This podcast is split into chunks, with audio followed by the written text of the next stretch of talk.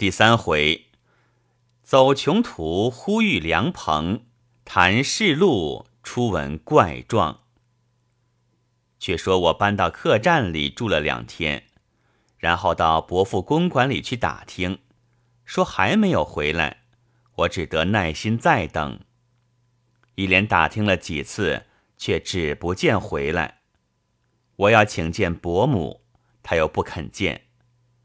此时我已经住了十多天，带来的盘缠本来没有多少，此时看看要用完了，心焦的了不得。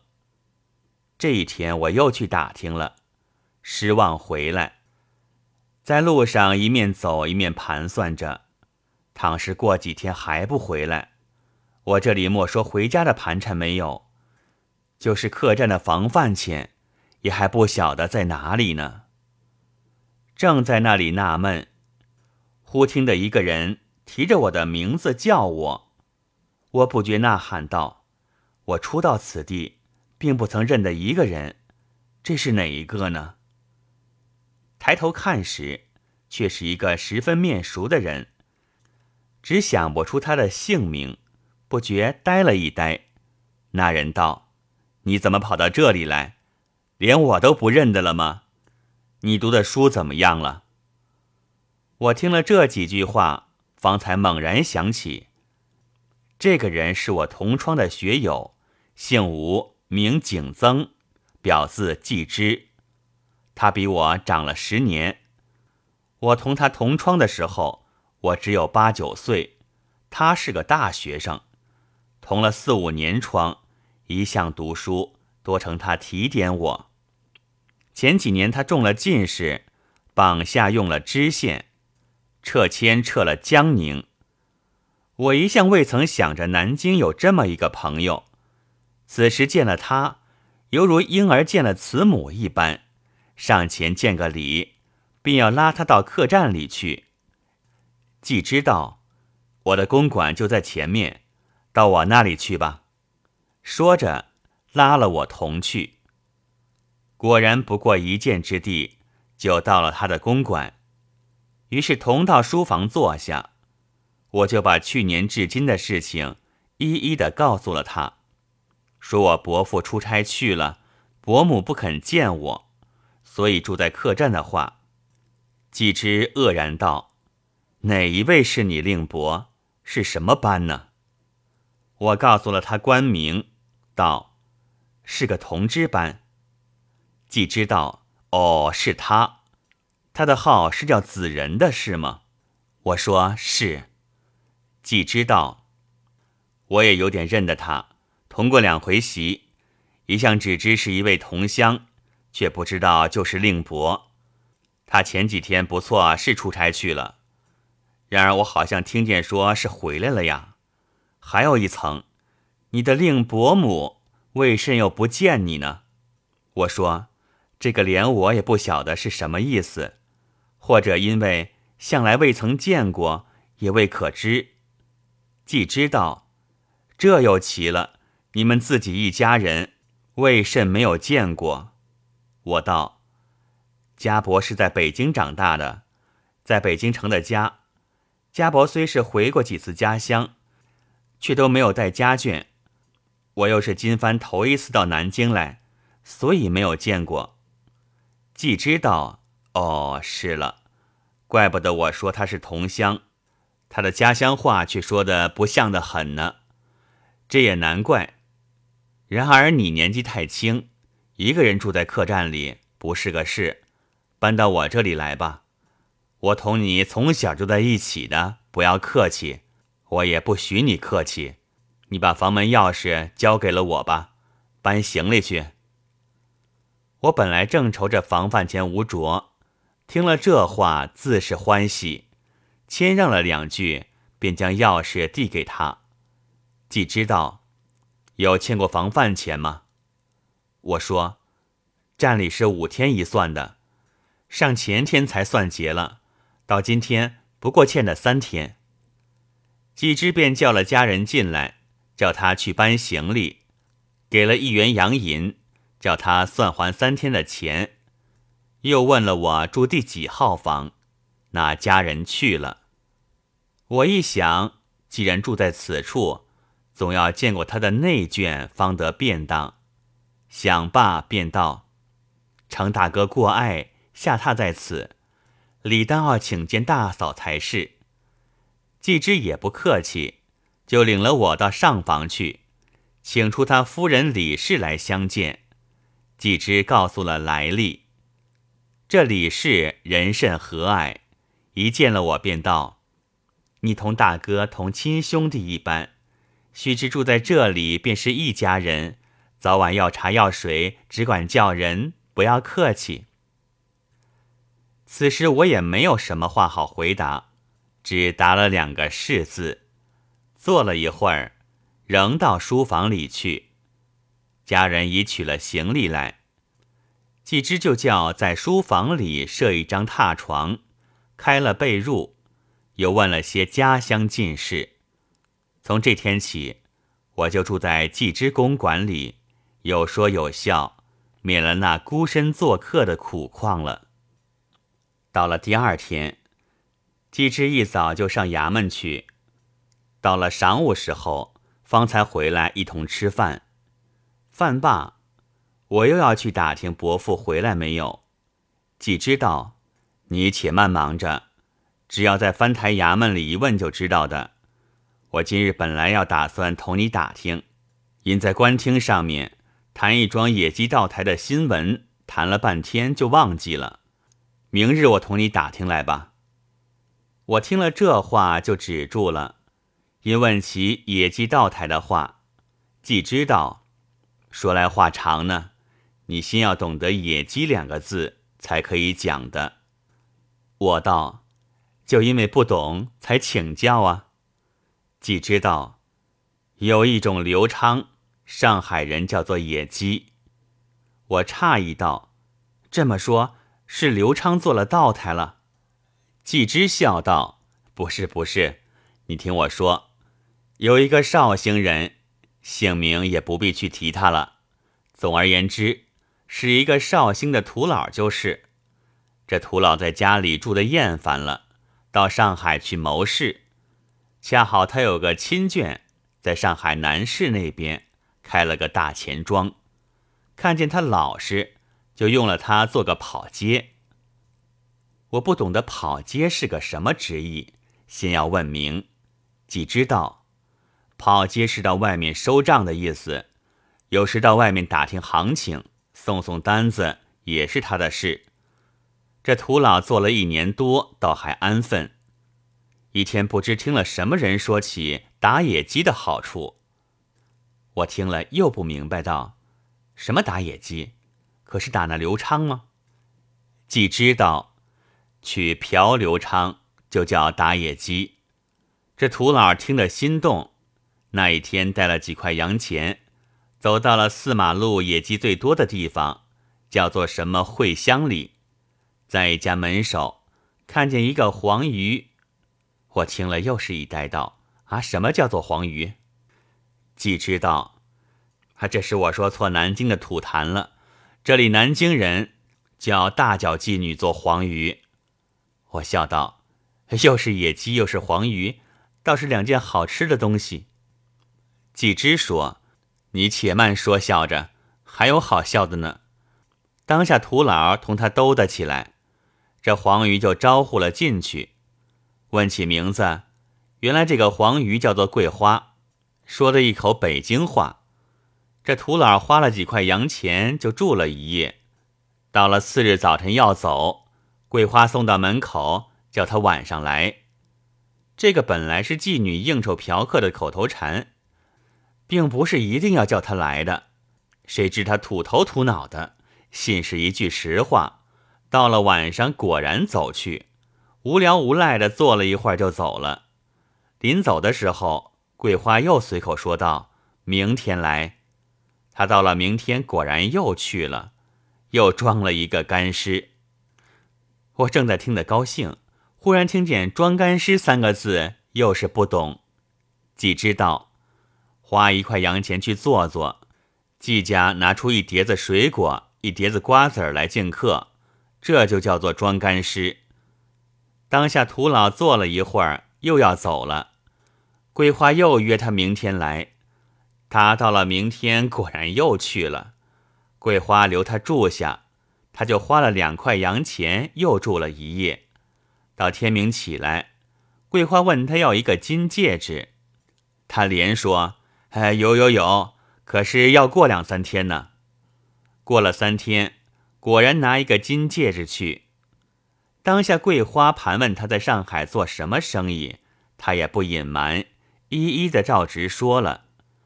问他一月有多少工钱，他说六块洋钱。桂花道：“这么说，我的一个戒指要去了你半年工钱呀？”他说：“不要紧，我同丈夫先生商量，先借了年底下的花红银子来兑的。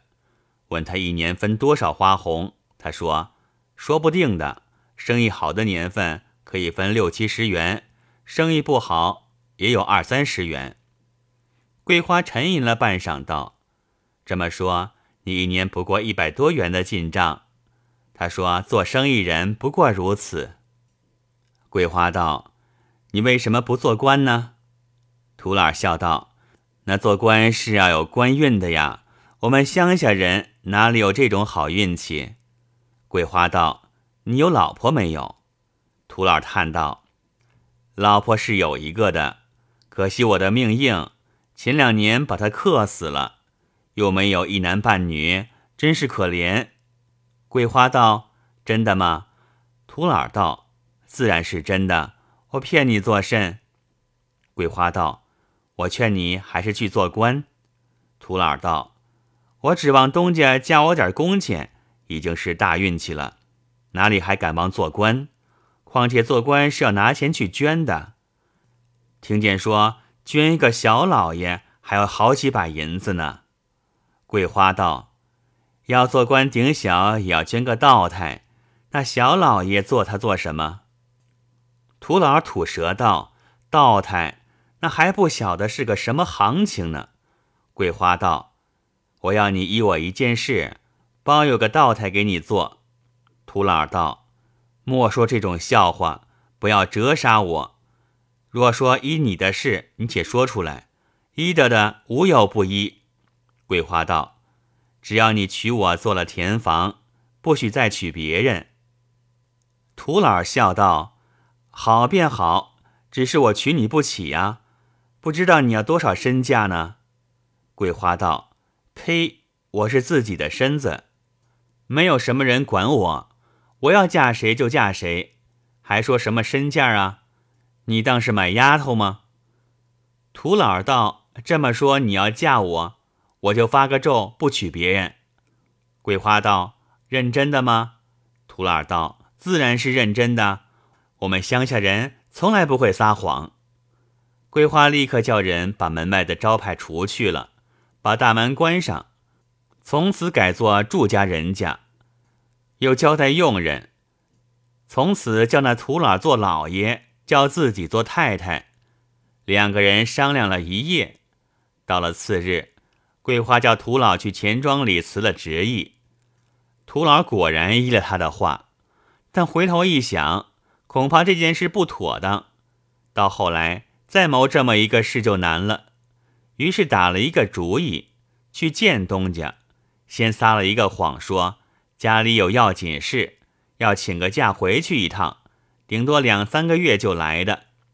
东家准了，这是他的意思。万一不妥当，还想后来好回去，仍旧这件事。于是取了铺盖，只跑到会乡里，同桂花住了几天。桂花带了土老到京城里去，居然同他捐了一个二品顶戴的道台。还捐了一只花翎，办了引荐，直省江苏。在京的时候，涂老终日没事，只在家里闷坐。桂花却在外面坐了车子跑来跑去，涂老也不敢问他做什么事。等了多少日子，方才出京，走到苏州去禀道。桂花却拿出一封某王爷的信，叫他交于府台。府台见他土形土状的，又有某王爷的信，叫好好的照应他。这府台是个极圆通的人，虽然疑心他，却不肯去盘问他，因对他说道：“苏州差事甚少，不如江宁那边多。老兄不如到江宁那边去，分苏分宁是一样的。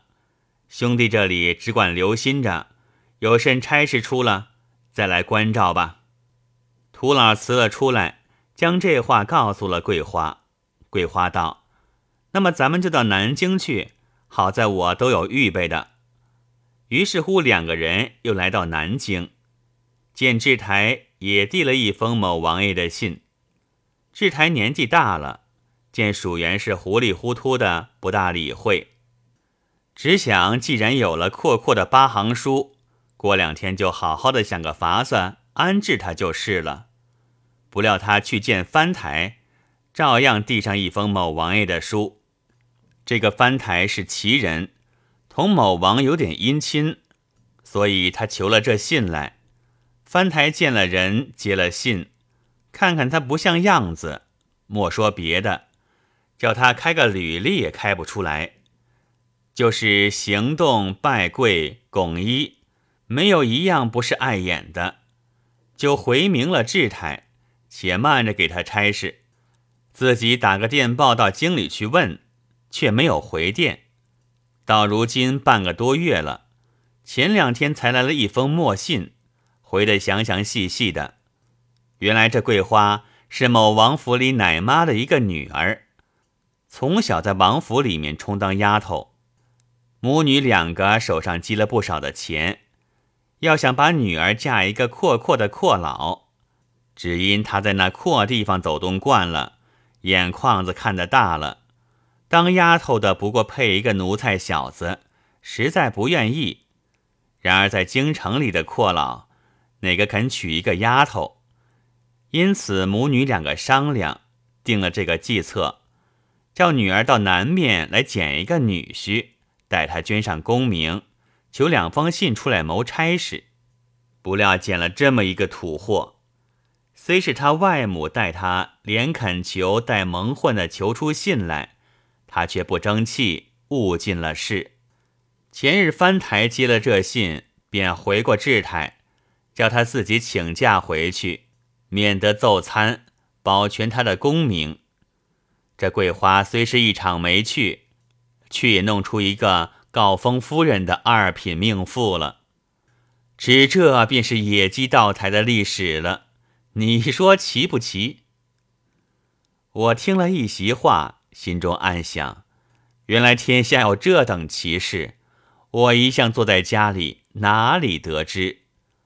又想起在船上遇见那扮官做贼的人，正要告诉季之，只听季之又道：“这个不过是桂花捡错了人，闹到这般结果。那桂花是个当丫头的。”有当过婊子的，她还想着做命妇，已经好笑了。还有一个情愿拿命妇去做婊子的，岂不更是好笑吗？我听了更觉得诧异，即问是怎样情节，即知道这是前两年的事了。前两年志太得了个心神恍惚的病，年轻时候本来是好色的。到如今偌大年纪，他那十七八岁的姨太太还有六七房，那通房的丫头还不在内呢。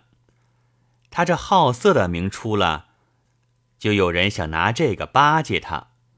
他病了的时候，有一个年轻的候补道，自己陈说懂得医道，志台就叫他诊脉。他诊了半晌，说：“大帅这个病，卑职不能医。”不敢胡乱开方，卑职内人怕可以医的。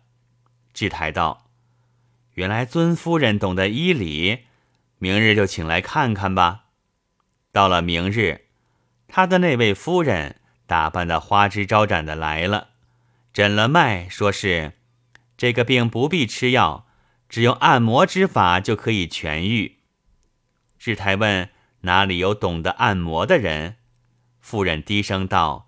妾颇懂得，志台就叫他按摩，他又说他的按摩与别人不同，要秉绝贤人，筑起一炉好香，还要念什么咒语，然后按摩。所以，除了病人与治病的人，不许有第三个人在旁。智台信了他的话，把左右使女及姨太太们都叫了出去。有两位姨太太动了疑心，走出来在板壁缝里偷看。